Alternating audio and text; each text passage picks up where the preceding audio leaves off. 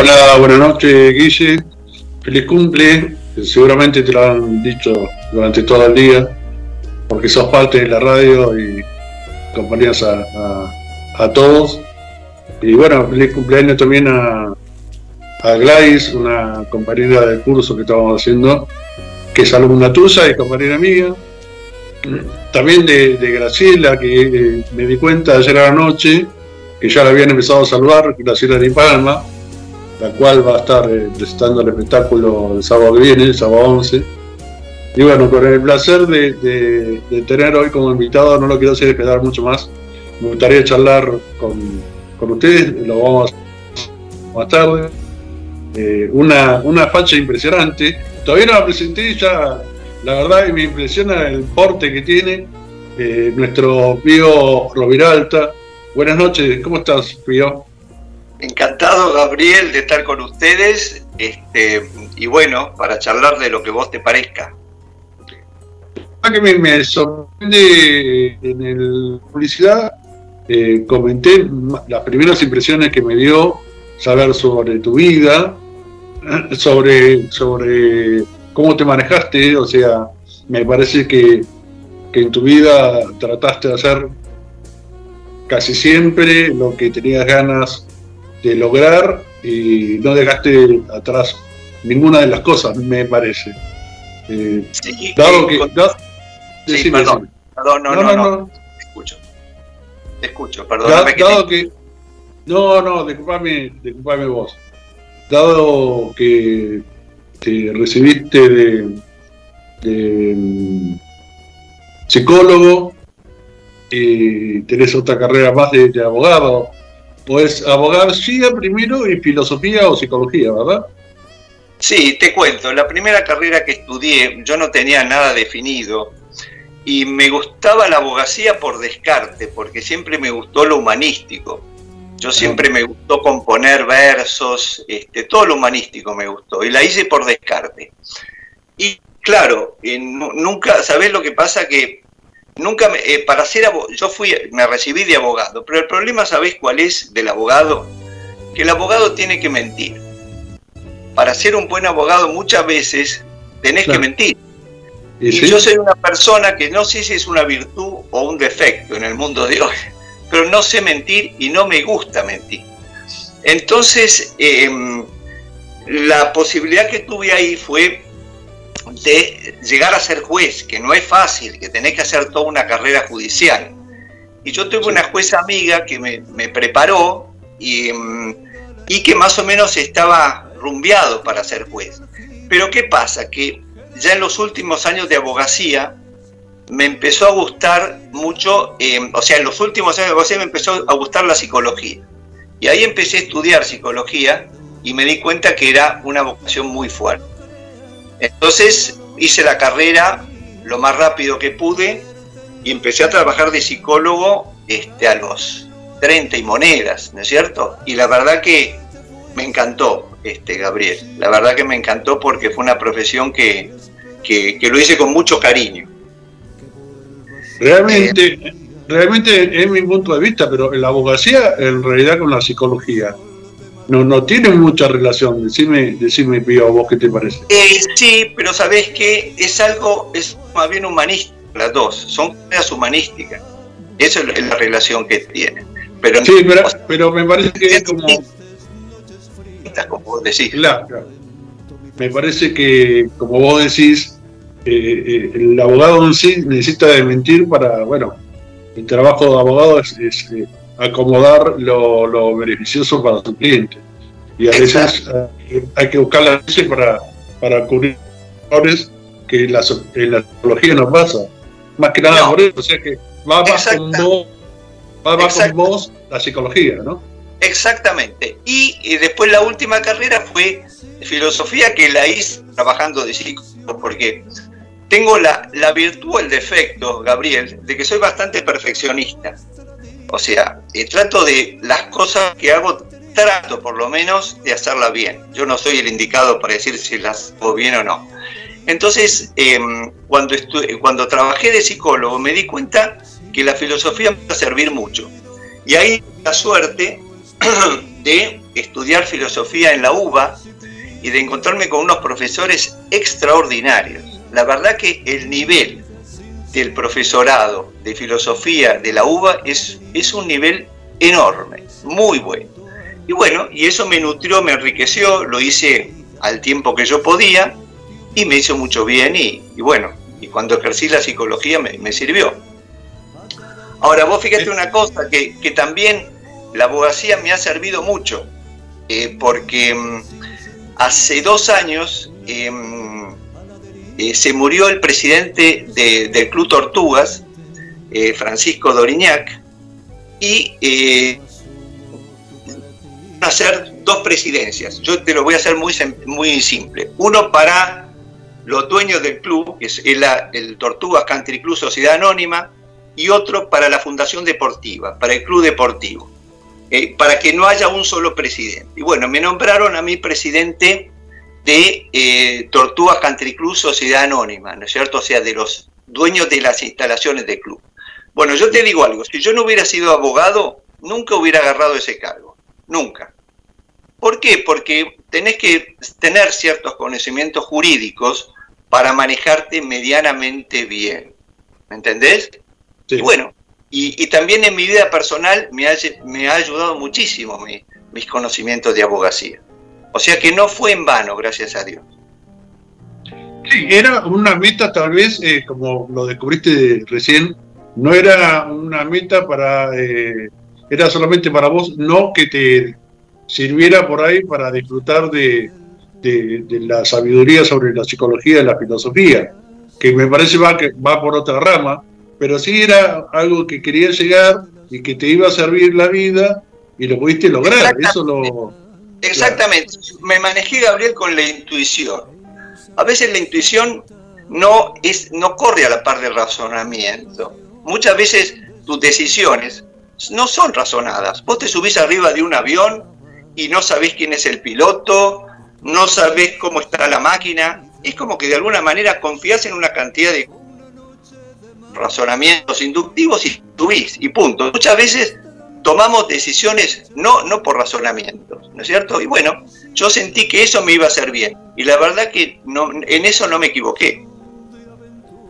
En realidad, eh, eh, lo que vos hiciste al estudiar no era eh, ver el futuro como que tu vida iba a ser lograr ser abogado toda tu vida. No lo viste como algo estancado. Dijiste, esto me sirve ahora, lo estudio y tenés la capacidad o, las ganas o la verdad que, que, para lograr todo lo que lograste, eh, estos títulos que no son fáciles, eh, tenés que tener algo especial para poder lograrlo como lo lograste, ¿no? Porque son carreras difíciles y vos eh, tenés tres, o sea, es sí, más pero voy a decir algo, yo creo que en la vida vale la constancia que la inteligencia.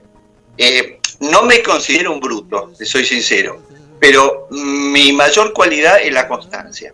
O sea, eh, para mí la constancia es fundamental, porque si uno no tiene constancia, no puede terminar nada de lo que empieza. Y en ese sentido es para mí algo, es como una religión. O sea, en la vida uno tiene que tratar de hacer lo mejor posible en lo que haga. Y vos dijiste una cosa hace un rato que me encantó, que, la, que yo sí percibí, y eso creo que a mí me puso contento, que la vida es algo dinámico, que uno no se puede estancar. Hay una canción de Perales dedicada a su padre que a mí me encantó, hablando de su padre, dice, es aprendiz de todo, maestro en nada. Como diciendo, es una persona abierta a conocer cosas, a aprender, y bueno, y no necesita y, y aprende. El día que dejamos de aprender, Gabriel, estamos muertos.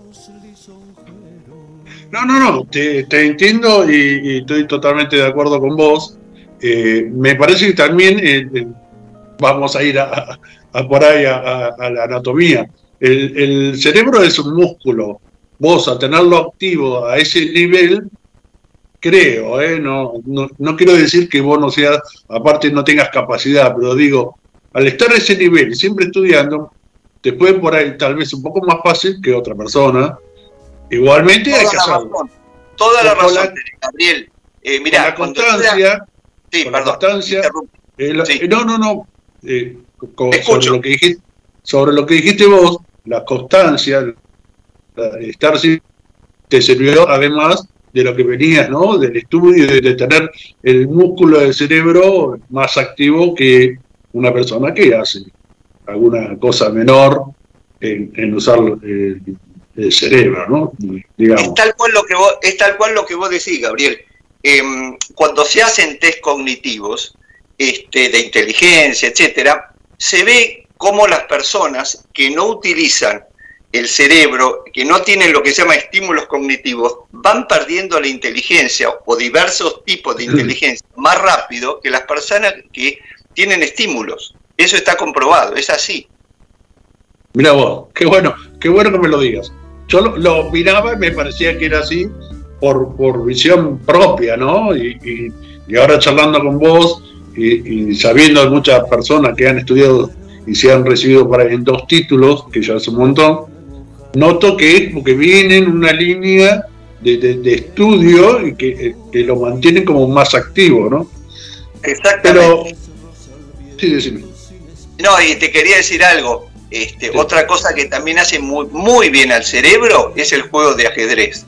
Yo si, si, si fuera ministro de Educación o lo que sea, pondría eh, la materia ajedrez en las escuelas, porque eh, te sirve muchísimo para desarrollar lo que se llama los acontecimientos que van a venir a posterior, te desarrolla mucho la imaginación, eso es, eso es importantísimo.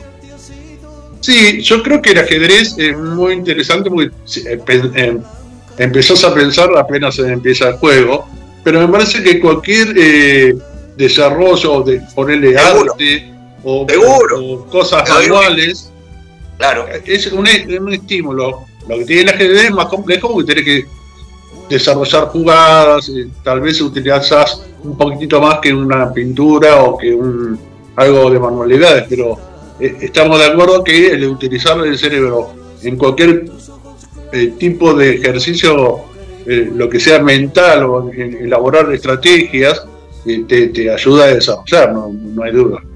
Exactamente.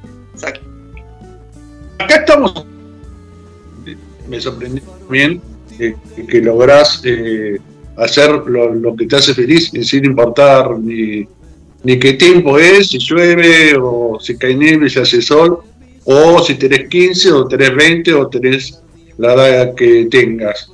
En este caso, eh, vas a sacar un disco a una edad que no, no somos chicos, ni, ni, yo ni vos, o ni vos ni yo, perdón. Eh, está para un, momento de tu vida para quedarte tranquilo en tu casa, eh, tomando café con leche y mirando a los niños jugar. Y, decidiste, me parece que es un sueño este disco Sendero del Alma para vos. Mira, está muy bien todo lo que vos decís. Em, yo siempre pienso que em, uno no tiene la edad cronológica, sino eh, la edad del corazón, la edad que uno realmente siente que tiene. ¿no es cierto? Yo, qué sé yo, uno puede ver personas de 50 años que están terminadas y ves personas de 70, 75, 80 que son un canto a la vida. Entonces, el tema de la edad cronológica yo lo pongo entre paréntesis.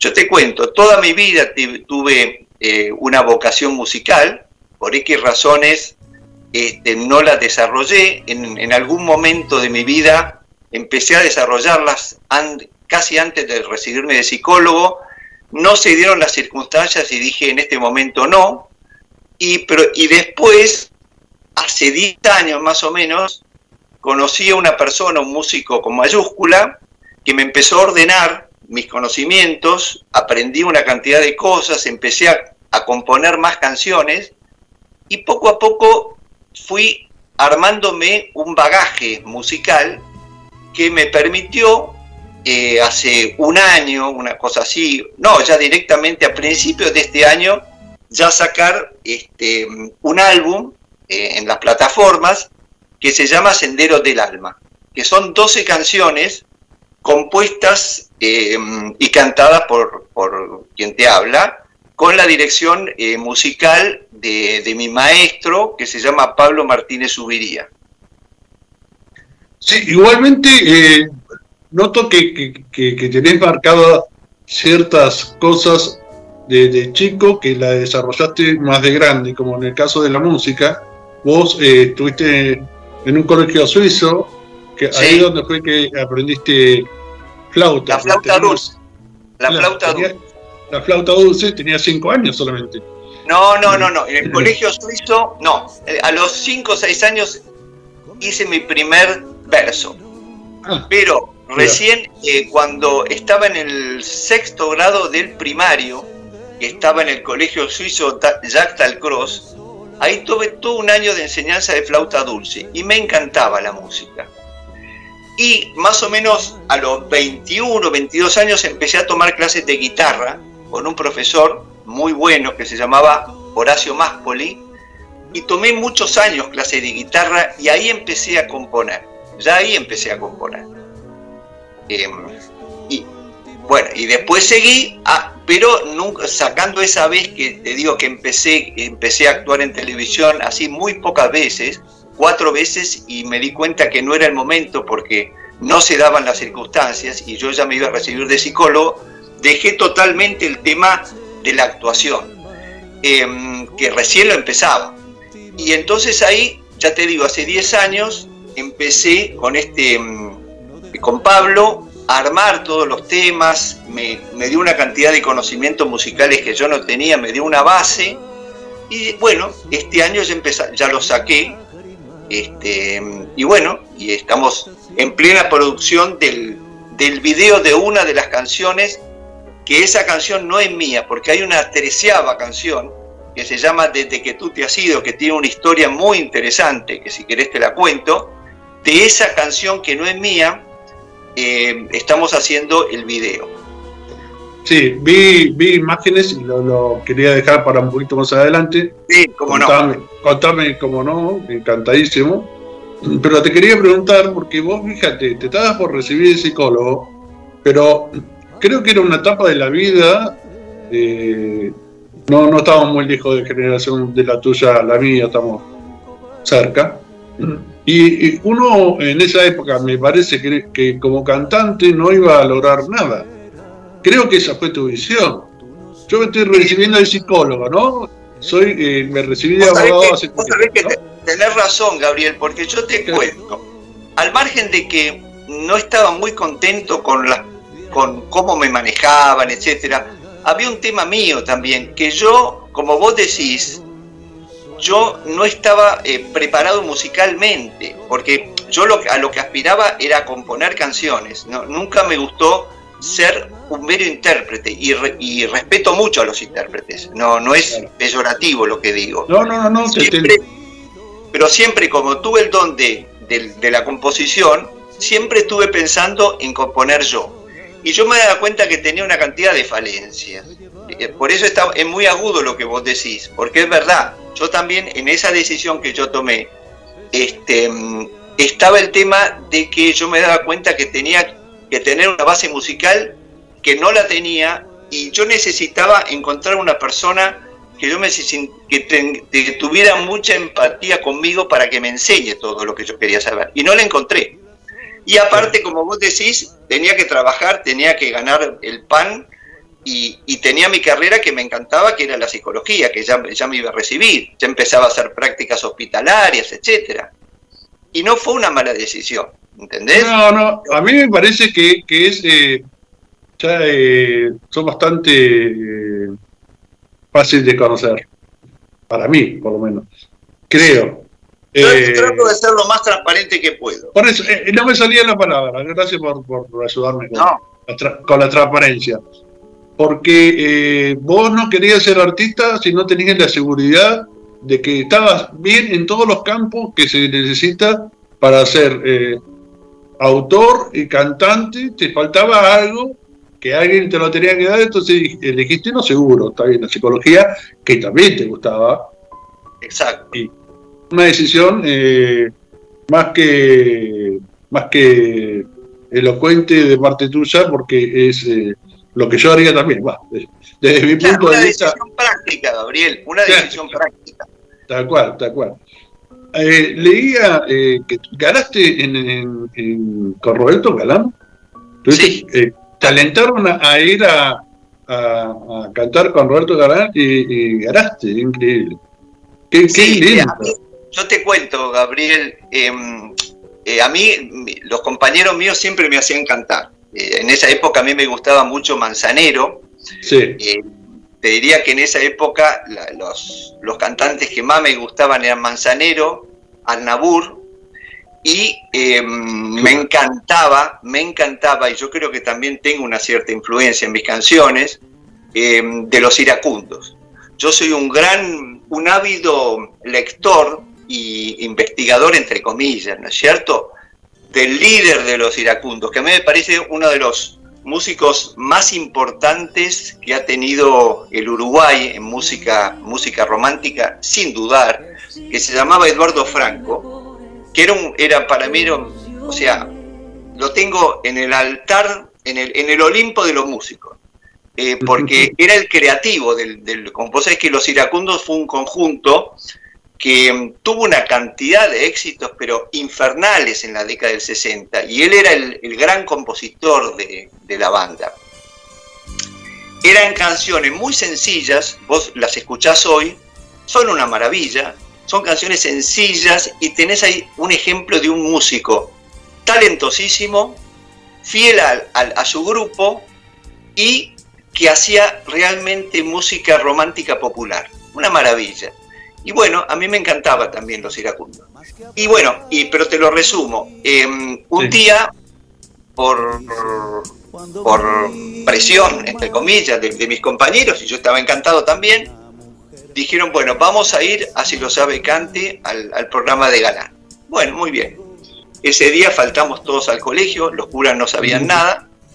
Vamos y em, empiezo a cantar eh, y Galán, como yo estaba muy entusiasmado con la canción, me acuerdo que se llamaba eh, Todavía de, de, Manzanero, un bolero, eh, no tiene mejor idea que mandarme una secretaria para que le cante. Entonces fue algo bastante curioso y risueño, pero bueno, me salió bastante bien porque la tribuna se vino abajo, gané de punta a punta, y como era, y como era, no era en directo, era, era televisión en blanco y negro. Eh, estamos hablando década del 60, fines del 60. Eh, aparecí en mi casa con una jaula con un canario, no sé cuántas botellas de vino, y mi madre... Eso, eso había ganado. Eso había ganado. Exactamente. Canario que no paraba de, de chillar las botellas de vino y mi madre que ni sabía nada y me abre la puerta y la cara de estupor fue muy graciosa. Entonces yo en vez de empezar a explicarle nada, como no era en directo, la llevé al cuarto, a un cuarto y le dije, pará, prendo y al ratito aparezco yo cantando. Y ahí se enteró. ¿Y ahí tenías? Eh, ahí tenía, yo estaba adelantado, yo creo que era cuarto año de colegio, yo me recibí con 16, eh, bastante recién cumplido. Yo estaba un año y medio adelantado. Yo tendría 15 años más o menos. Bueno, entonces, si vamos a volver un poco para atrás. Tenés una capacidad más allá de lo, de lo común, me parece, porque con 15 años yo ni llego ni, llego ni a la porque Gabriel, te voy a decir, te voy a interrumpir, te voy a interrumpir y te voy a decir algo. No hay cosa peor en la vida que adelantar un chico en un colegio. Porque vos podés estar eh, adaptado, entre comillas, intelectualmente, pero emocionalmente no. Y mamá, mi madre, que tuvo a cargo mi, educación, lo hizo con la mejor intención. Yo de, mi madre guardo los mejores recuerdos. Pero psicológicamente se equivocó, porque yo entré a primer año del San Agustín con 11 años, a cumplir 12 en agosto, y había compañeros míos que tenían 13 y 14. Es muy malo eso, es muy malo. En general es muy malo porque vos, claro, afectivamente y emocionalmente no, no, no podés tener dos años más. Y a esa edad, dos años o un año y medio, es muchísimo. Sí, sí, tenés razón, toda la razón en ese sentido, en lo psicológico, en lo, lo que es eh, la, la, adolescencia, pero la capacidad la tenías. Tal vez habría que haberlo manejado con otros chicos de tu edad que vayan avanzados en, un lugar separado. Pero bueno, era otra época. Ahora tal vez sería distinto. Ahora tal vez sería distinto. La psicología en esa época no era algo tan, tan en boga como es ahora. y no era tan importante con la importancia que tiene realmente. Ahora se dan cuenta que, que todos, todos necesitamos a alguien con quien hablar que, que te sirve, ¿no? Y si es una persona que estudió, mejor. Vos sabés, vos sabés, Gabriel, te, algo, algo al pasar, te digo algo al pasar. Ha comprobado científicamente que las personas grandes que interactúan con otros, que tienen parejas, etcétera, eh, viven en general más que las personas que viven solos. Seguramente. ¿Entendés? Porque la interacción con humanos a nosotros nos hace bien. Sí, sí, Sí, el, amor, eso, la caricia, eh, así sea quien sea, que esté al lado tuyo, puede ser tu pareja, puede ser un amigo, una amiga, eh, me parece que, es correcto, desde, mi visión, ¿no? Que no lo estudié, pero me, da la impresión de que, es así. La experiencia de la vida, Gabriel, te lo, te lo dice. Sí, tenés razón, tenés razón. Eh, y que como vos decís, ¿no? Más allá de los años, eh, la vida te enseña y los años uno los lleva por dentro, no, importa la, cantidad de años pasados en tu cabeza, sino lo que vos llevas, cómo la llevas. Claro. Para los, años, para los años de experiencia no te lo sacan. Los años vividos. Eso ayuda, eso ayuda. Eso ayuda, eso ayuda un montón. Así es. Así es. Eh, eh, estuviste con. con. con Simón. Ah, justo se ven. No, perdón, con Alberto Closas. Sí. Que hizo la conexión con Leonardo Simón. Sí, te voy a contar si querés esa anécdota muy graciosa. Yo tenía un amigo mío, arquitecto, que falleció lamentablemente hace unos años, que se llamaba Eduardo Pollero. Y yo en ese momento, eh, yo tendría, ya te digo, treinta y pico de años, eh, ya también, o sea, era el momento que comenté que eh, iba a recibir de psicólogo, ¿no? Y había grabado dos temas con este profesor de, guitarra que siempre me decía, usted tiene que empezar a grabar, usted tiene que hacer. Bueno, entonces grabé dos temas y los, los tenía grabados también en un, en un cassette. ¿Te acordás los cassettes? Sí, ¿cómo que no? Bueno, y eh, bueno, yo en ese momento repartí a mis amigos esos cassettes donde estaban mis dos temas.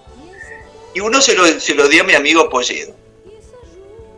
Y eh, Polledo era amigo de Closas. Entonces una vez hace una reunión a la noche, lo invita y pone en el, en el grabador, este, en el pasacassette, pone mi tema. Y le dice a Alberto, y habiendo otras personas ahí, a ver, adivina quién es el que canta. Y los tipos empezaron a decir, eh, Alberto, ¿no es cierto? Y otros invitados, bueno, tal cantautor español, este, el otro, qué sé yo. Y mi, mi amigo, gozándolo, le dice, no, nada que ver. Hasta que al final, ya rendidos, le dice, este es mi amigo Pío Roviralta. La verdad que salía muy bien el tema en el pasacassette. Hasta, hasta más Poli se, sorprendió de lo bien que salía. Entonces Alberto Closas le dijo, mira, yo por favor me vas a presentar esta persona em, porque yo le voy a presentar a un representante, le, quiero presentar a un representante de televisión porque este chico tiene que empezar a cantar porque canta muy bien. Y bueno, a partir de ahí fui a, la televisión y canté, me acuerdo, era en enero de ese año, no te puedo decir exactamente, yo tendría 32 años, una cosa así, en el programa de Sábado de la Bondad, de Leonardo Sí. Sí, sí, recordadísimo. Siempre, siempre me acuerdo muy bien de él, porque él me explicó cómo era todo el tema de la televisión, del canto, etc. Estuvo muy paciente conmigo. Y, y ahí yo canté cuatro veces y a partir de ahí fue cuando tuve que tomar la decisión de qué iba a ser de mi vida. Y fue cuando decidí dedicarme a la psicología, porque lo otro lo veía no, nada fácil y ya te digo, también había temas míos que yo no estaba preparado y no quería estar este, equivocándome de, una manera fuerte, ¿no? Ah, tenía, tuviste posibilidades, porque fíjate, tuviste con eh, Leonardo Simon, estuviste con Galán, pero tu propia exigencia, como decías, el perfeccionismo, que uno, en este, en este caso vos, te pones con vos mismo, decidió decir, no, hasta que no te pipí cucú, como se dice, no, no quiero estar acá. La verdad que, es eh, rescatable, por, vos mismo, ¿no? Bueno, eh, lo bueno que tiene, te interrumpo una cosa, lo bueno que tiene eh, que lo bueno que tiene esta vida, que hay cosas que no decaen tan rápido, entre comillas. Y yo la lo bueno que tengo es que después estudié muchos años eh, canto, eh, mirá lo que son las casualidades con un tío político mío, o sea, un tío em, de, mi, de mi mujer, y estudié canto, y mejoré mucho también mi, la forma de cantar y la técnica de canto. O sea que yo en definitiva creo eh, que hoy canto mejor que hace 30 años. Seguro, seguramente, ah. seguramente. Tío, a mí me gustaría que, la familia de No te olvides de mí, los oyentes, eh, los, los de hace mucho tiempo y los nuevos, eh, disfruten tu, un tema musical tuyo. ¿Cómo no? Y, y, volvemos. Bueno, antes quiero recordarle, quiero recordarle a la gente de que más o menos 2020.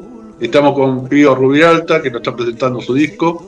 Eh, una persona increíble para charlar no solamente de música, pero en este caso estamos apoyándolo con el disco Sendero del Alma, eh, que ya, eh, lo, sacás en, breve o ya está en, a la venta? Ya está, ya está en todas las plataformas, está en Spotify, está en ah, YouTube. este, lo pueden linkear en, Facebook, en Instagram, está en todos lados. Buenísimo. Bueno, estamos, como decía, con Pío Roviralta, vamos a ir a escuchar un tema de Guille, ¿está por ahí? vamos a un tema y volvemos eh, con, que Pío... con Pío para seguir charlando sobre su historia, sobre el video que hizo, que, está más que interesante. Eh, ¿Vamos con eso, Guille? A ver, ¿qué tema quiere pedir Pío? Porque si no, yo pongo... Eh, un tema que a mí me gusta, pero no, no lo tiene que pedir Pío. Yo, voy a poner ojos lisonjeros, pero no tengo que elegir. Yo, eh, tiene que elegir. Disculpame, Yo, yo quiero que pongas el tema que a vos te gusta.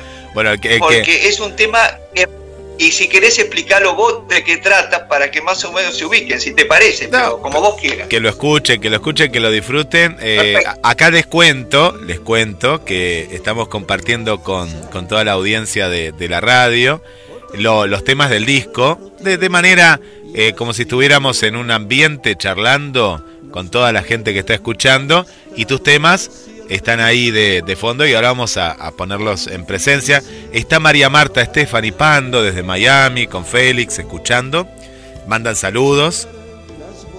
Está también la amiga Irina desde Córdoba Capital. Está Mirta desde el barrio San Cayetano de nuestra ciudad. María Perli del centro de Mar del Plata.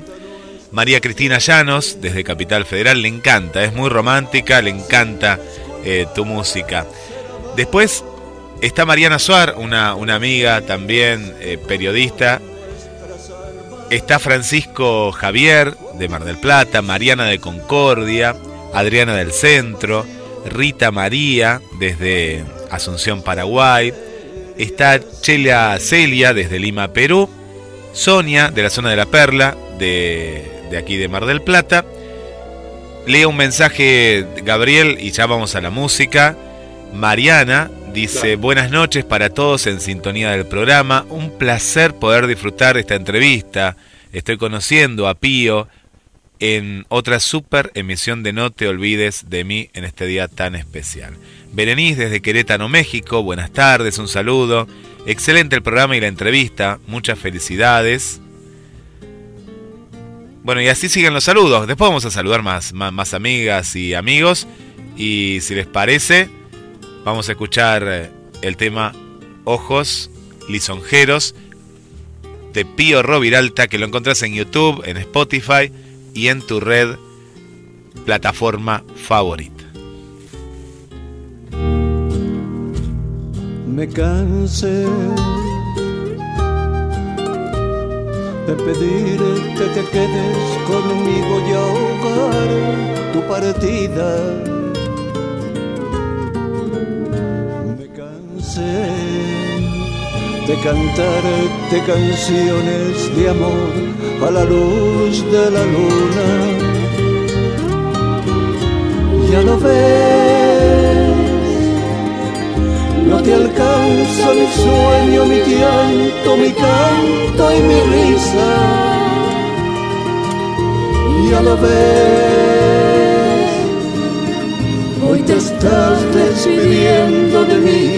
y abandonas. Ya lo ves.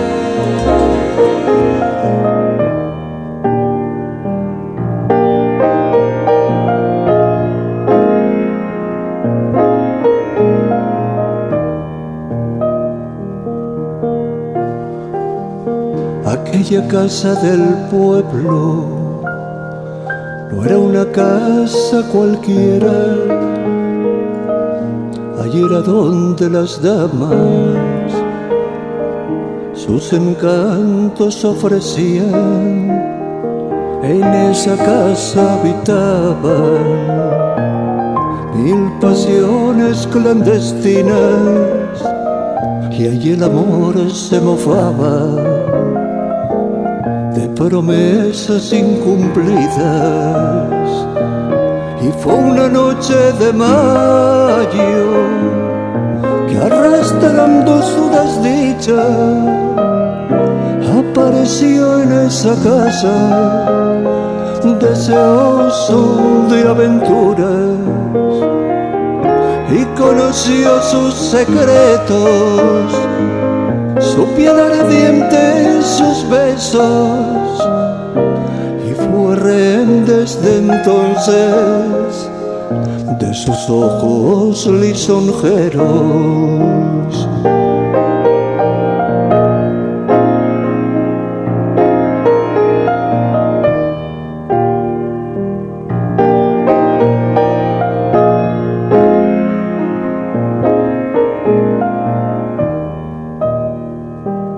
Y al volver de madrugada, ya no pudo despegarse de esa joven desdichada que pedía que la amara. Y al siguiente encuentro ella le pidió que la sacara. De esa cárcel de lujuria de pecado y madrugada.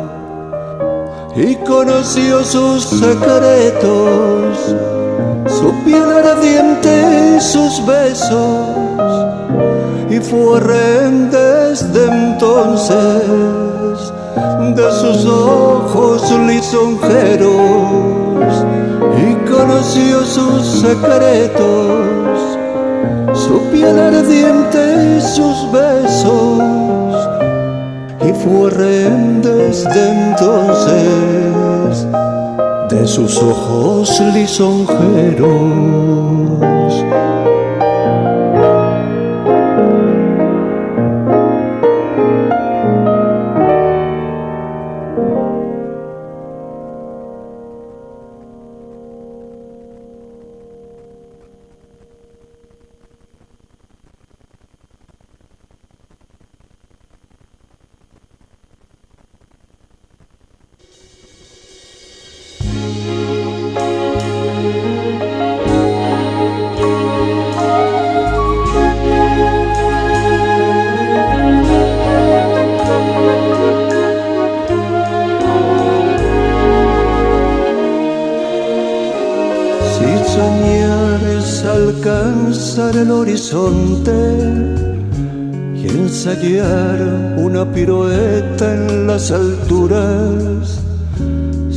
Bañarse en un río de utopías y apostar a lo imposible en nuestras vidas.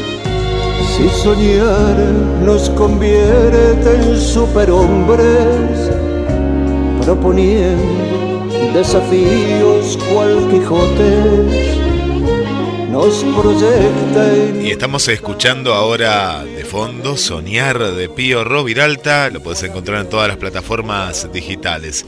Un saludo muy especial para Silvia del Centro también acompañándonos.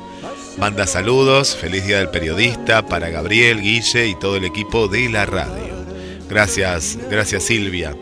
Más saludos que nos van llegando a la redacción de la radio. Le damos la bienvenida a Jorge. Jorge, ¿es la primera vez que estás escuchando o la primera vez que te comunicas? Gracias, gracias por, por estar. Carlos del barrio San Juan, bienvenido Carlos, gracias por los saludos y la compañía. Para nuestra querida Eva Schilder, que nos escucha, debe ser bastante tarde desde Austria, nuestra querida amiga Eva, que nos estuvo visitando hace semanas nada más y ahora ya está en Europa nuevamente. Te esperamos pronto. Para Claudio del Uro y Funes, también gracias Claudio por estar. Para Argelia y para Debbie, nuestras amigas que nos escuchan entre Mar del Plata y Buenos Aires. Gracias por acompañarnos también. Para Beatriz, Beatriz Montenegro, bienvenida Betty, gracias también. Y un saludo para la familia Rodríguez, Susi, María y Gaby que nos escuchan desde la zona de Hurlingham, Buenos Aires. Adelante, Gabriel, desde el estudio de No te olvides de mí. Bueno, quería agradecer a toda la familia de No te olvides de mí, de estar ahí presente, a los nuevos integrantes. Abrazos y muchas gracias. Eh, concuerdo con, ustedes, la verdad que una entrevista fantástica con Pierre Viralta y, nos íbamos a, contar video sobre el video que me llamó la atención eh, lo, que es de eh, contame un poco dale. Te, cuento porque vos sabés que a mí eh, la historia argentina yo soy yo todos los días a la noche no me puedo dormir si no leo para mí eh, la lectura es un, un placer enorme y, y me agarro la cabeza porque veo que los chicos y la gente joven no lee mucho y es tan gratificante. Lo que pasa es que son, son hábitos la lectura. En la medida que uno no los tiene de chico, eh, cuesta mucho habituarse a leer, pero es como que, te voy a decir una palabra media, media complicada, el espíritu humano está en los libros, uno, uno, uno aprende de los libros. Bueno, a mí me encanta mucho la historia argentina, Em, sobre todo de 1800, 1804, 5, invasiones inglesas, hasta 1850, hasta Casero, digamos así. Me encanta, me encanta. Y hay personajes que me interesan mucho, como es Rosas, ¿no? Y no me voy a meter ni a defenderlo, ni a nada, ni a, ni atacarlo, ni nada, pero son, son hombres de carne y hueso, con sus virtudes, sus defectos, etc. Bueno, resulta que cuando eh, decidimos hacer el video, traje a la persona, al responsable del video, y claro, este, yo vivo en un lugar con unas casitas con rejas, estilos coloniales, y a él se le ocurrió decir, eh, bueno, pero acá esto se puede hacer en la época de rosas. Y yo empecé a pensar, qué bueno que sería, la verdad que me pareció interesante por una cantidad de, de lugares. Y él se puso este, a conseguir los, los, las vestimentas de esa época, que entre paréntesis les costó muchísimo porque entre la pandemia, el problema económico y todo, no, no, no conseguía por ningún lado. Hasta que llegó una casa que lo consiguió. Y entonces lo hicimos acá. Este, la verdad que me quedé muy contento. Eh, Félix también me acompañó con todo el tema del, del video. Y fue muy gracioso cuando tuve que grabar yo, hacer, digamos, el playback de la canción yo tocando el piano, porque, digamos, es una historia de amor de una persona que se va a la guerra en esa época a luchar contra el indio, etcétera, y de un personaje que le manda una carta trucha, entre comillas, diciéndole a la, mujer que em, eh, se había muerto. ¿no es cierto? Para que, para conquistarla, digamos así. Lo dejo así y, después no, no, digo más para que quede una, un poquito en el final. Pero resulta que, bueno, eh, para, eso es concomitante, paralelo a mi interpretación de la canción en playback. ¿Qué quiere decir en playback? Que yo hago que canto, pero en el fondo, o sea, toco el piano, pero en el fondo lo que se escucha es la canción ya grabada del disco, digamos, entre comillas. ¿Sí? Sí, sí, sí, sí. Bueno, resulta que yo no me di cuenta y cuando voy a tocar el piano, pues tenés que tocar el piano porque si no, las cámaras visualizan que vos no tocas y, no corresponde, ¿entendés? Entonces dije, ¿cómo está tocando el piano si no aprieta el dedo sobre la tecla? Claro. Resulta que, como es un piano que yo no uso mucho para, para componer, uso otros pianos, es un piano de mi familia que es bastante antiguo, resulta que estaba desafinado y estaba medio tono abajo. Entonces yo tocaba, tenía que cantar medio tono abajo con la música que estaba medio tono arriba. Vos no sabés el esfuerzo mental que tenía que hacer para no volverme loco. Pero no había, no había alternativa. Así que bueno, fue bastante curioso y salió bastante bien, pero imagínate que si otra vez grabo con algo, ese piano lo voy a tener bien afinado porque es una tortura. en, en, ese adelanto que vi, no, no te vi tocar el piano, estaba la parte solamente la chica y de la gente del back, eh, ¿cómo que el backstage? backstage. Backstage. Backstage. Eh, no sé por qué no lo decimos en castellano, pero bueno, es backstage. Sí, viste cómo son los. somos cancheros. Somos, eh, somos cancheros, somos, los argentinos somos un poco Tenés razón, yo, yo, te lo repito porque es así, pero la verdad que podríamos tener un término. Sí, eh, más, argentino. Sí. Eh, ¿Cuál es la idea eh, que tenés con el disco? Creo que me dijiste, que te conozca la gente, ah, que te, que te quiera, ¿no? Por, por esa voz y por lo por demostrar eh, tus sentimientos a, través de una canción y que te quieran por eso. No, no es. es muy buena la pregunta, pero antes te voy a decir algo. Eh, te quiero contar la la, historia de esta canción de que tú te has sido, no es mí, de una cantautora española que para mí es la mejor cantautora española de música pop romántica que yo escuché en mi vida. Es una eh, chica que se murió en, el post-franquismo, más o menos década del 70, eh, que si la googlean no, no van a poder creer la personalidad que tiene esta chica y, la, fuerza que tiene. Bueno, y, ella escribió esta canción, que después la cantaron varios cantantes muy bien, escribió esta canción y a mí me parece una canción mágica. Y yo siempre pienso, cuando vos decís, bueno, ¿cuál es mi idea? Vos sabés que a los cantantes, a veces al principio, cuando la gente no los conoce, es bueno cantar una canción que no es de uno, pero que la gente conoce, para que se vayan consustanciando y familiarizando con el cantante. ¿Me entendés? Sí. Entonces, em, yo quise em, cantar esta canción a pesar que no fuera mía, porque me parecía que era una manera de presentación en sociedad.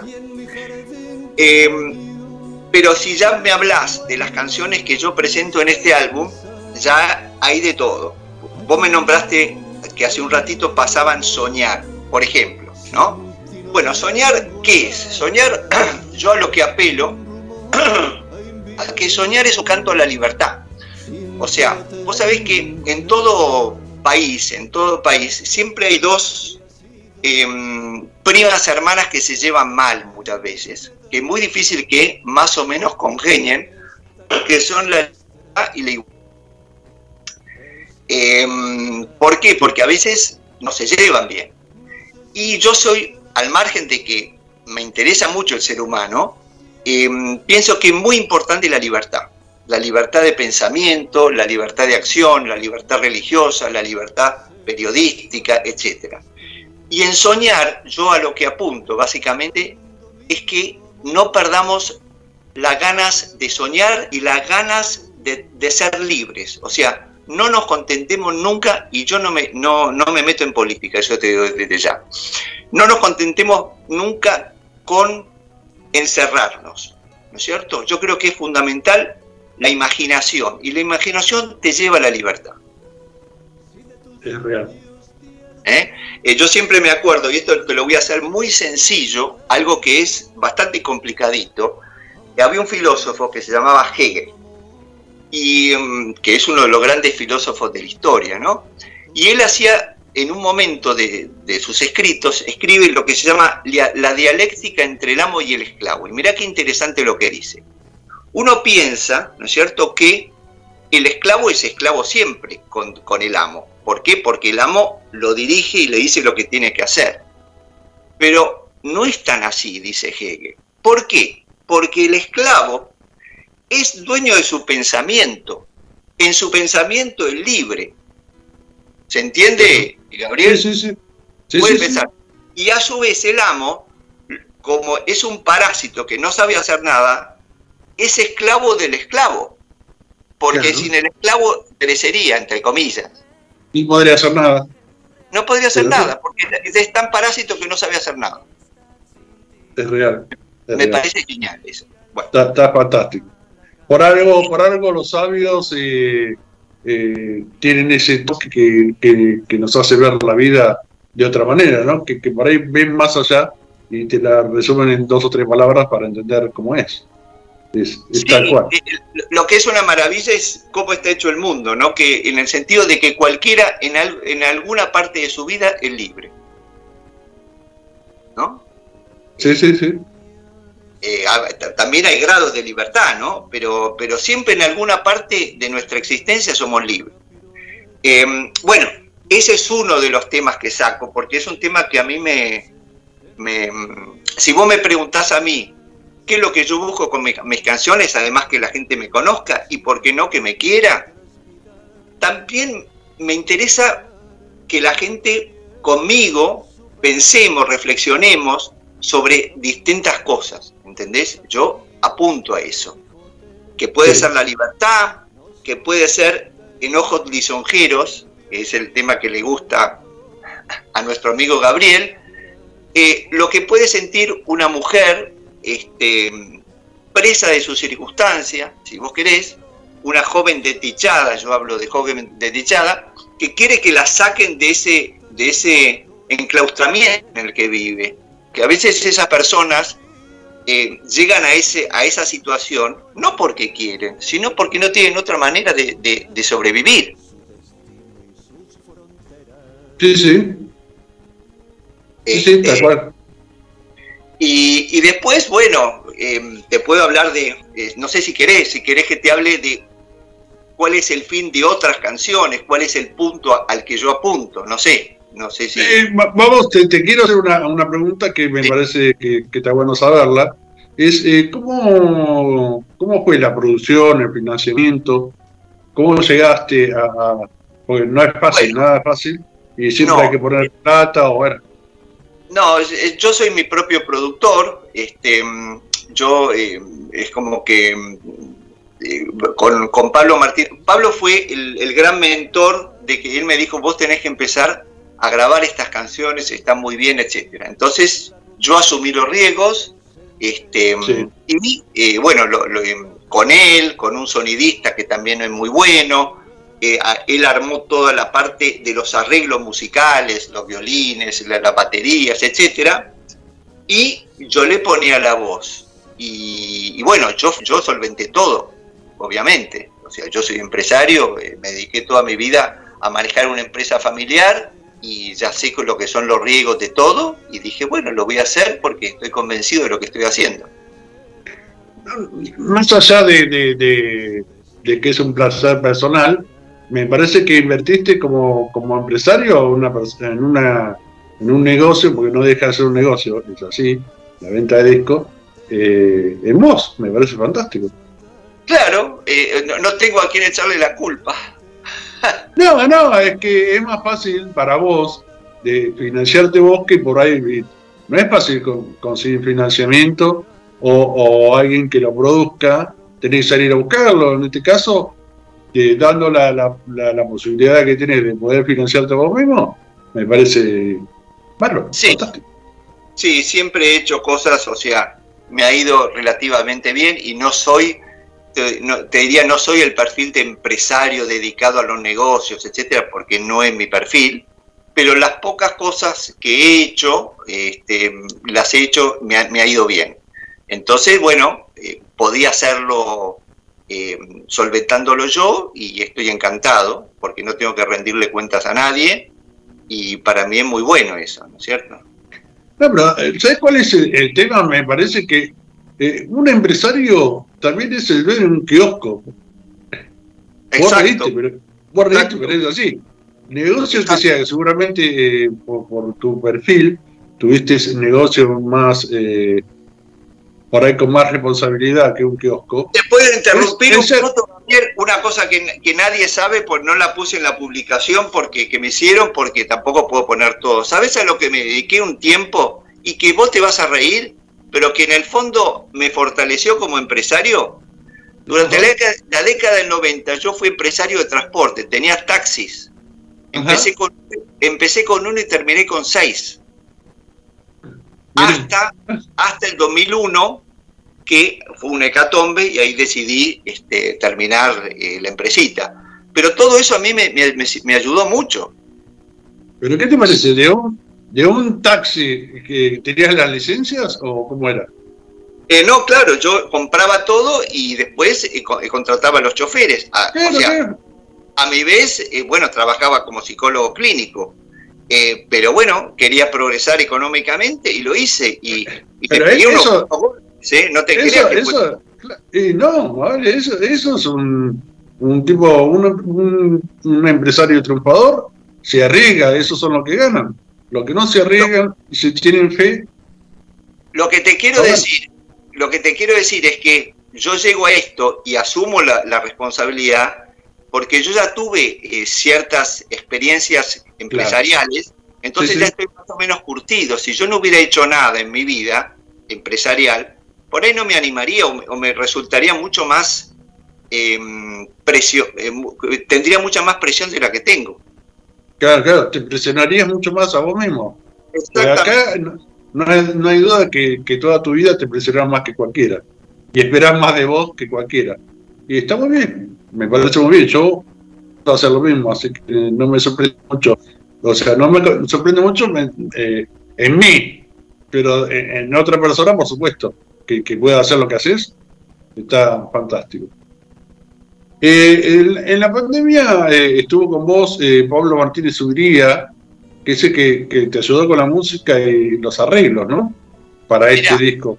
Justamente, cuando empieza la pandemia, este, yo me voy al campo de mi suegro, que es entre Tandil y Azul, y ahí Pablo me insiste, él por supuesto no va, él está en su casa cerca de Escobar, y ahí Pablo me insiste, ¿por qué no empezamos? Porque él ya me insistía y yo me hacía un poco que sí, que no, ¿por qué no empezamos con tus temas, Pío?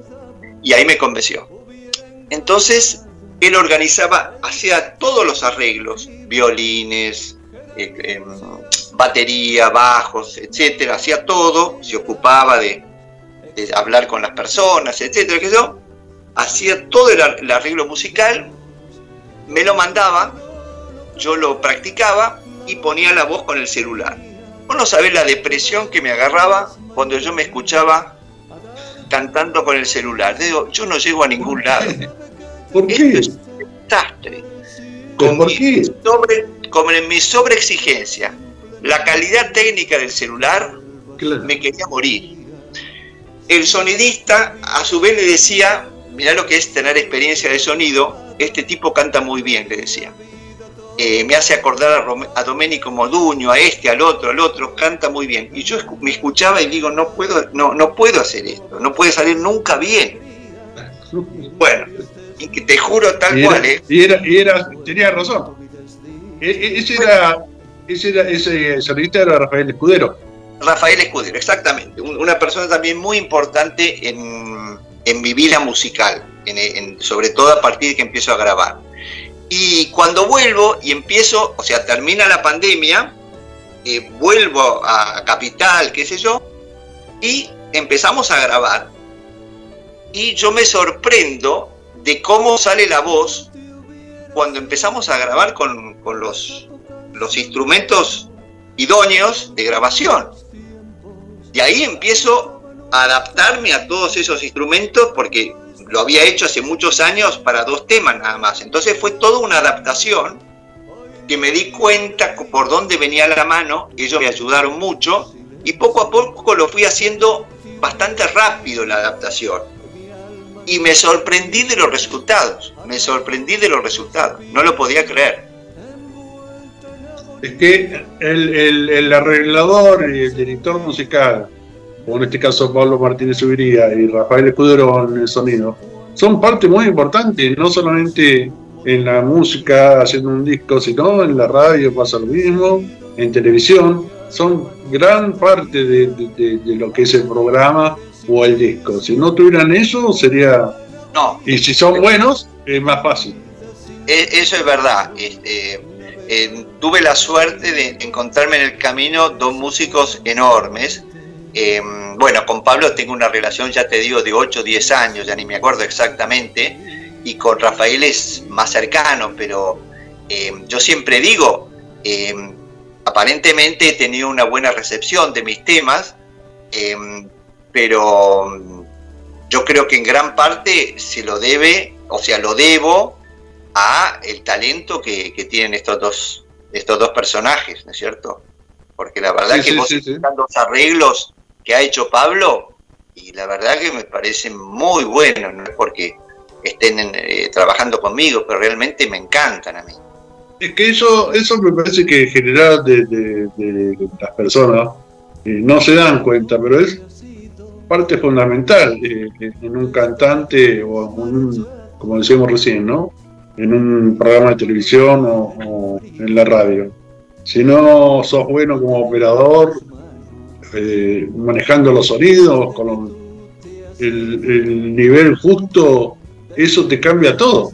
Te cambia todo. Vos puedes ser buenísimo, pero si no tenés alguien que te acompañe que sea bueno como en este caso estos muchachos, eh, te cambia todo. Te cambia todo. Vos no sabés lo que es. Eh, cantar con, un mal arreglo o un arreglo mediocre, se te va el luz, por más buena voz que vos tengas, el lucimiento se te va al diablo. y tener, el timing y, el ángel de captar eh, la gracia de esa canción es también un tema muy difícil. Sí, sí, sí. Sí, sí, es así. Vos sabés que eh, cuando eh, estaba escuchando los temas, me hiciste acordar, yo no sé si tiene que ver un poco con esto de, que tu viejo era de Barcelona y que, vivieron mucho ahí, o parte de España. ¿Tienes un toque a Serrat o no? Mira, lo que vos decís, yo no te lo voy a negar. Yo tuve, eh, ya te, ya te comenté todos esos eh, grandes cantantes que yo eh, admiré y que seguramente por un lado o por otro me influenciaron. Más cercanamente, a mí me acompañaron, entre comillas, toda mi vida, Serrat, José Luis Perales, un poco también Galván, Manolo Galván, no tanto, pero Serrat y Perales eh, para mí son mis compañeros de vida, por más que no, no tuve la suerte de conocerlos eh, nunca. Yo de Serrat, ¿qué te, puedo decir? Admiro profundamente la, prosa, o sea, los versos de él. Él es un poeta, para mí él es un poeta devenido en músico, es un gran poeta. que ha todo ese talento que ha tenido. Es, es maravilloso, es maravilloso. Yo poca, yo creo que no hay eh, cantantes que tengan la profundidad eh, de, letra que tiene Serrat. Eh, es, para mí es, lo máximo con, respecto a la letra y a la expresividad. ¿no? Es un poeta que es una maravilla. Sí, sí. Es un poeta que canta y aparte lo expresa tal cual es lo que dice, o sea, Exactamente. el famoso deja ya de joder para la pelota es una pavada, pero. ¿Te acordás de ese tema? Sí. Ese tema de Serrat. Sí, sí, me acuerdo patente. Eh, bueno, y después otro que me encanta, que te lo nombré, es Perales. La musicalidad de Perales es una maravilla, es otro estilo, pero es eh, una musicalidad simple, ¿entendés? Es una, pero una musicalidad con mayúscula.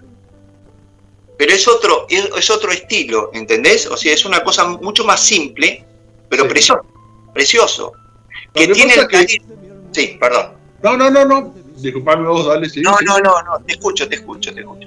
No, lo que te, lo que te iba a decir, que creo que tuvimos la suerte eh, en que vivimos esa etapa eh, de, de cerrar, yo lo escuchaba, era, era niño, lo escuchaba y me quedó grabado un montón de temas, no solamente cerrada, bueno, era un poco la época de distintos lugares, pero Sandro, Peral, eh, Cerrado, esa, esa música es como que desapareció un poco, así. Esa época que eran los 70, fines de los 70, por ahí. parece, sí, en, creo que 60, en, las, en los 60 parece. O sea, por ahí aparece en los 60, pero yo lo escuchaba, se escuchaba mucho en los 70 también. Claro. Recuerdo que, que, yo era chico y mi madre lo escuchaba. Y yo no era chiquitito, chiquitito, me acuerdo que tendría unos 10 años y se escuchaba mucho esa música. Y tuvimos la suerte de vivir todo ese.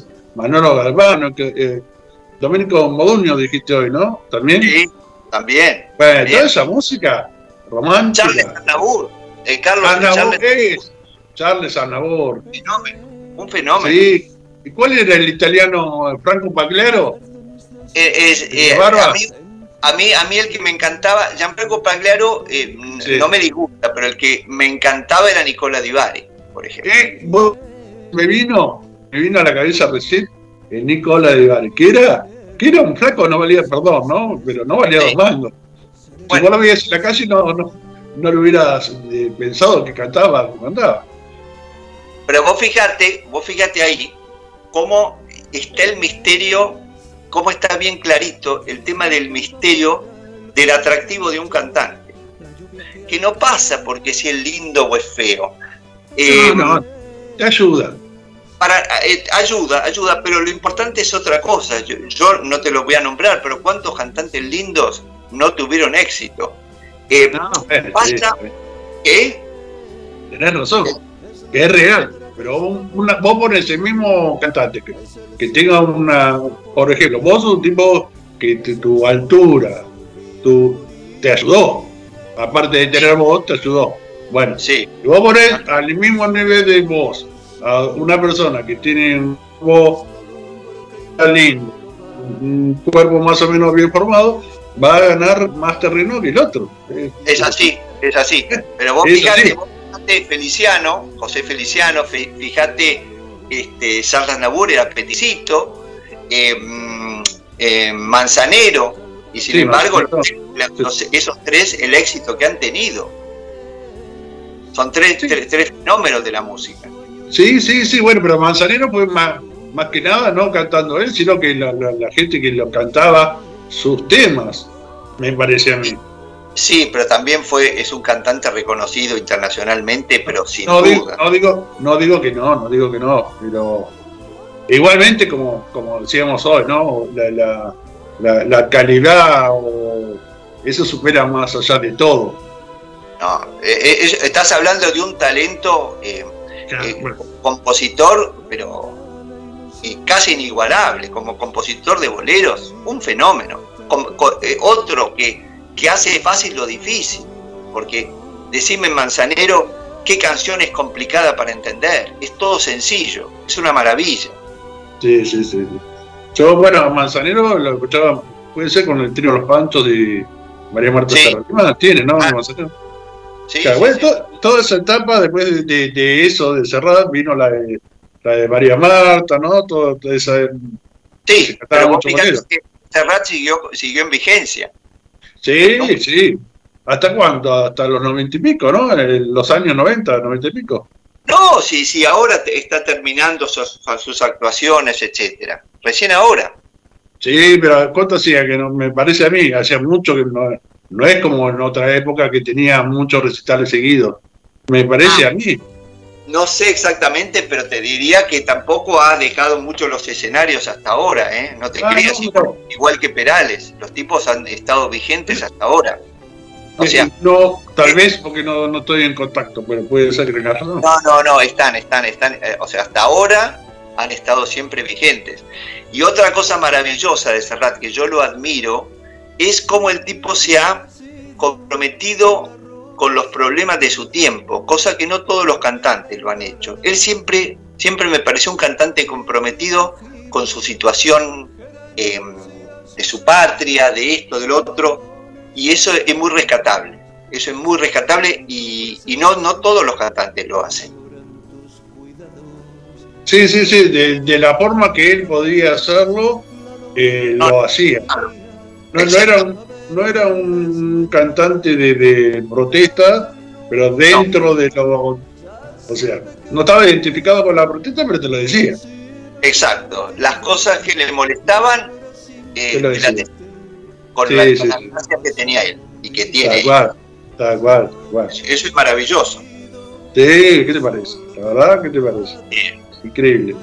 Digo, nos hemos pasado un poco de, la hora del programa, pero encantado con haberte tenido, un placer de, haber charlado con vos, de un montón de cosas, no solamente del disco, que era lo, principal, y que es una meta que lograste, una más de tus metas, que sos una persona con, con muchas eh, inquietudes y que le da siempre para adelante y que, más de una persona que es joven de, 30 años o, un, poco menos puede seguir tu, tus ideales de vida que fueron fantásticos y que lograste todo dentro de lo que querías.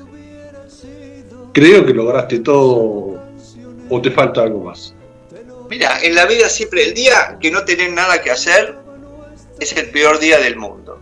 Eh, o sea, el peor día de tu vida, si vos querés siempre tenés que tener algo para hacer. Si estamos en este mundo es para hacer cosas, no para sentarnos y, ver cómo pasa la vida. Esa es mi, filosofía de vida. Sí, y aparte, como, como decías hoy, no, nunca es tarde. La, la, la, gana de vivir la tenés eh, ahora, tengas la edad que tengas, y, y, por ahí dentro de 10 años vas a estar igual que es la, gana de vivir y de seguir moviéndote y seguir creando cosas. Eh, veremos qué es lo que este, después de lograr este disco que lo escuche la gente, cuál es tu nueva eh, historia a seguir, no vas a contar seguramente, y, queremos saberla. claro, yo, yo, lo que lo que te comento es que yo estoy abierto, yo no sé cómo va a terminar todo esto. Yo estoy abierto a lo que a lo que salga, a poner la mejor intención del mundo, a ver qué pasa. No, hay que cerrar los capítulos este, antes que los capítulos se cierren por sí mismos. Uno tiene que esperar y ver y ponerlo mejor. Y después todo se dará, no sé. Hay que verlo, hay que verlo, hay que estar abiertos en la vida. Sí, sí, uno puede tener un poco de visión a futuro, pero no te puedes ir 24 para adelante y tener que ir de a una. No, porque aparte te hace, mal, o sea, no es bueno programarse mucho. El hombre eh, a veces le molesta mucho el tema de la incertidumbre, pero vivimos en la incertidumbre, la existencia es una incertidumbre. Entonces uno tiene que convivir con la incertidumbre y aparte la incertidumbre te fortalece muchas veces.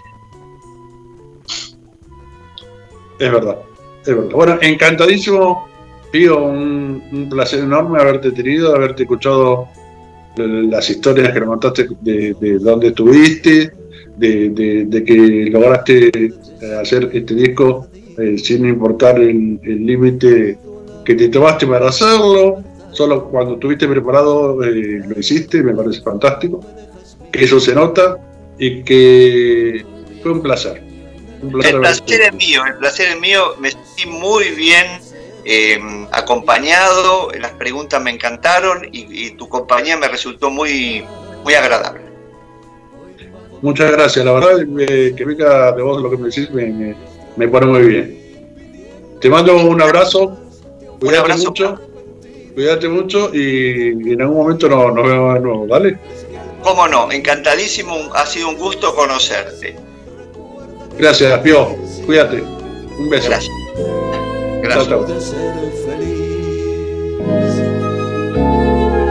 Y nos vamos a despedir de esta entrevista adelantando lo que va a ser el, el video. El video, si no te hubiera sido, estamos escuchando pidiéndote que vuelvas. Ahí te estamos compartiendo todos los links de, de los temas y queremos tu opinión. ¿Qué tema te gusta más? Vamos a escuchar de forma de adelanto lo que próximamente va a ser el primer video oficial de Pío Roviralta.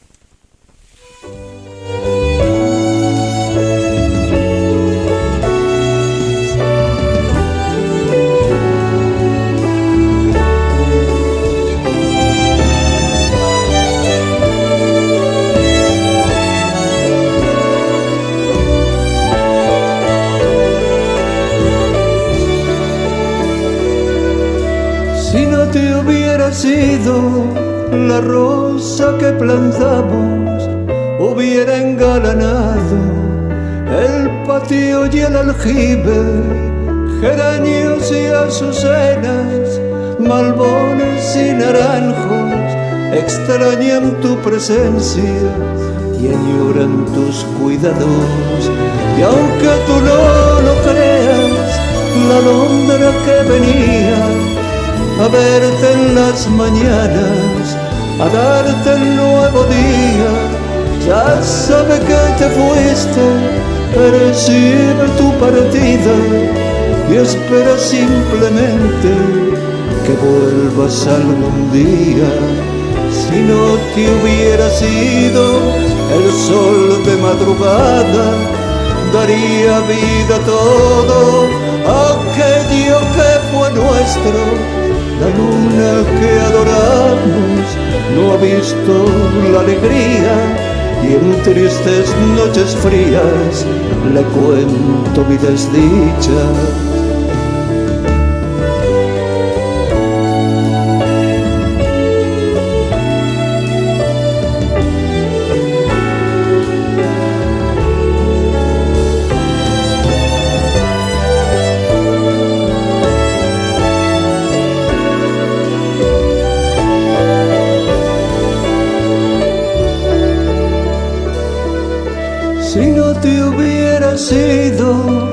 el sapo cancionero, tenor que en otros tiempos cantaba nuestra dicha, hoy no estaría triste llorando en agonía, hoy no añoraría tu coro y tu silencio, si no te hubiera sido, mi alma no estaría atada a un precipicio envuelta en agonía, mi vida sin sentido, navega a la deriva, regresa cuanto antes, no asumo tu partida, si no te hubiera sido, mi alma no estaría atada a un precipicio, envuelta en agonía mi vida sin sentido navega a la deriva, regresa cuanto antes. No asumo tu partida.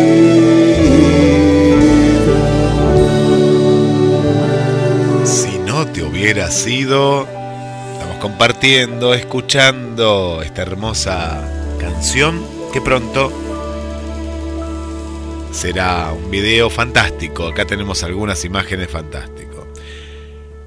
Un saludo para, bueno, Félix, María Marta, que nos han acompañado. Alcira del barrio Los Troncos también están ahí con nosotros.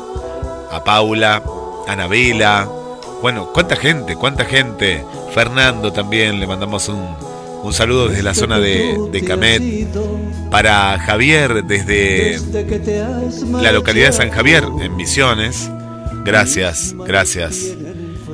Eh, María Marta, por aquí también los saludos. Virginia, Virginia, Virginia, porque es italiana ella, una nueva amiga. Wow, pero ¿qué hora es en, en Roma? En Roma ya es muy tarde, son cinco horas de diferencia. Hay que descansar, pero claro, no, no podíamos despegarnos de esta hermosa velada junto a Gabriel, junto a, a Pío. Bueno, muchos saludos, muchos saludos Gaby. Y volvemos al estudio de No te olvides de mí. Adelante. Gracias, Guille. No me quería olvidar, eh, dije feliz cumpleaños, pero no, no, recordé decir eh, feliz día de periodista. Yo no me considero periodista más, más, me parece que soy una persona que charla, un entrevistador, se podría decir, no periodista. Y recién no sé si salió, eh, eh, nos despedimos con Pío y nos quedamos enganchados hablando sobre sobre lo, lindo de la nota, por lo que nos contó y todo eso, la verdad que sorprendente, Pío. Y bueno, quería desearle feliz día a todos los periodistas. Eh, supongo vas a seguir festejando, Guille. Caso particular. Eh, ¿no? En mi caso particular, no. Yo ya dentro de un rato me voy a, a, descansar. El fin de semana dejamos para los para las celebraciones. Agradezco todos los saludos. Pero mañana hay que trabajar temprano, así que a, descansar. Hoy cayó un día de semana, así que celebraremos el sábado, el domingo, eh, seguramente. Gaby, pero sí, sí con la gente de la radio, mucho cariño, mucho cariño. Ahí, vemos la, presencia ¿no? de las amigas y amigos y de personas que, eh, por lo que estoy viendo, están saludando, que siempre están ahí, pero a veces eh, capaz que no están tan presentes en el saludo, pero sí en la escucha y se agradece también eso. Bueno, Guille, espero que lo termines bárbaro, seguramente el fin de semana con un poquito más de tiempo, porque realmente vos tenés, eh, te podría decir, cuatro piernas y cinco brazos, porque haces tantas cosas que no sé cómo haces.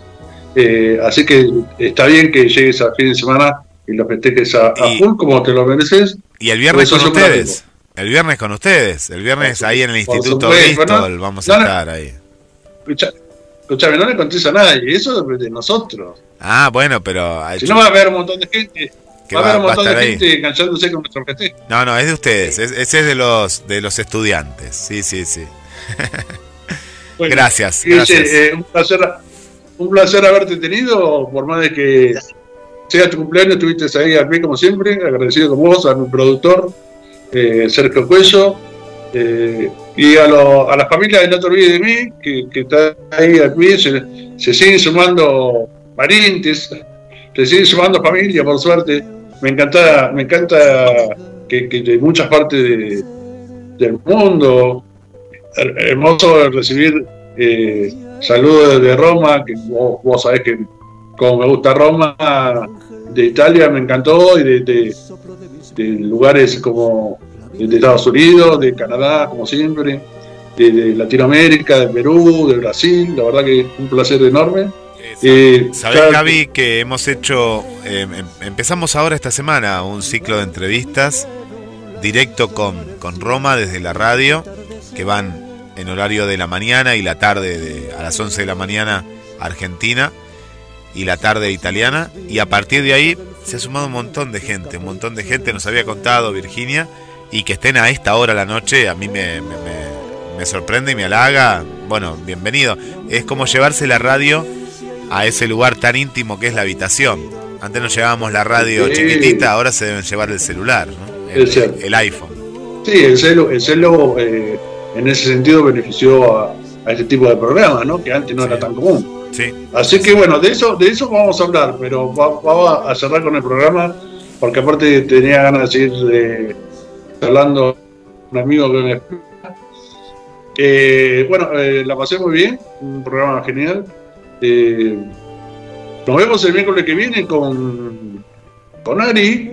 Voy a tratar de conseguir, seguramente él, debe estar ocupado en este momento, voy a tratar de conseguirle al hermano, que está en Brasil. Me parece una buena idea. Y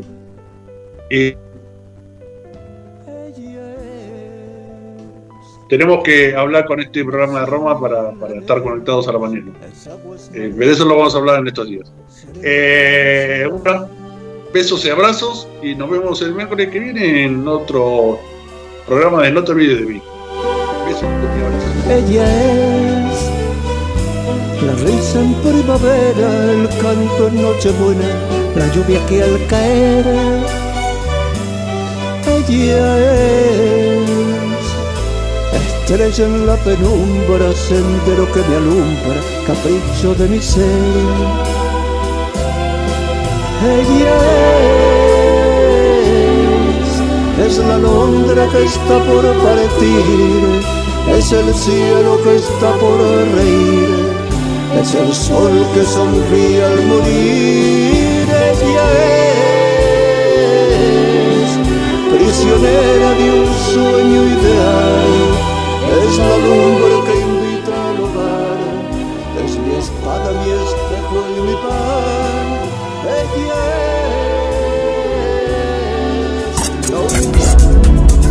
Condimentando tus momentos para que los devores auditivamente.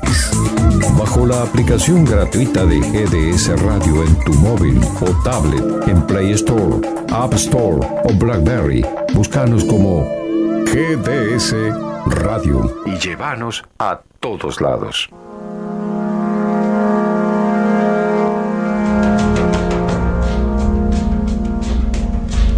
Teatro con compromiso social.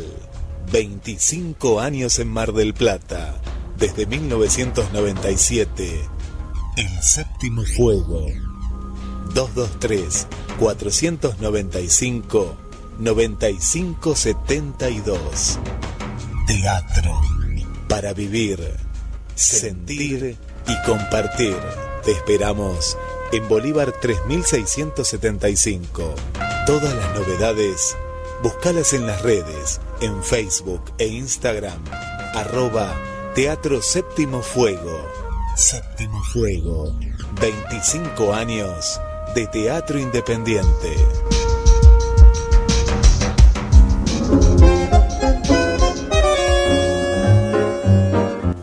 avanzar y transformar tu bienestar. Podología integral. Servicio a domicilio y en gabinete profesional. 223 5 39 0153. Una podóloga de confianza. 223 5 39 0153. Avanza en tu bienestar.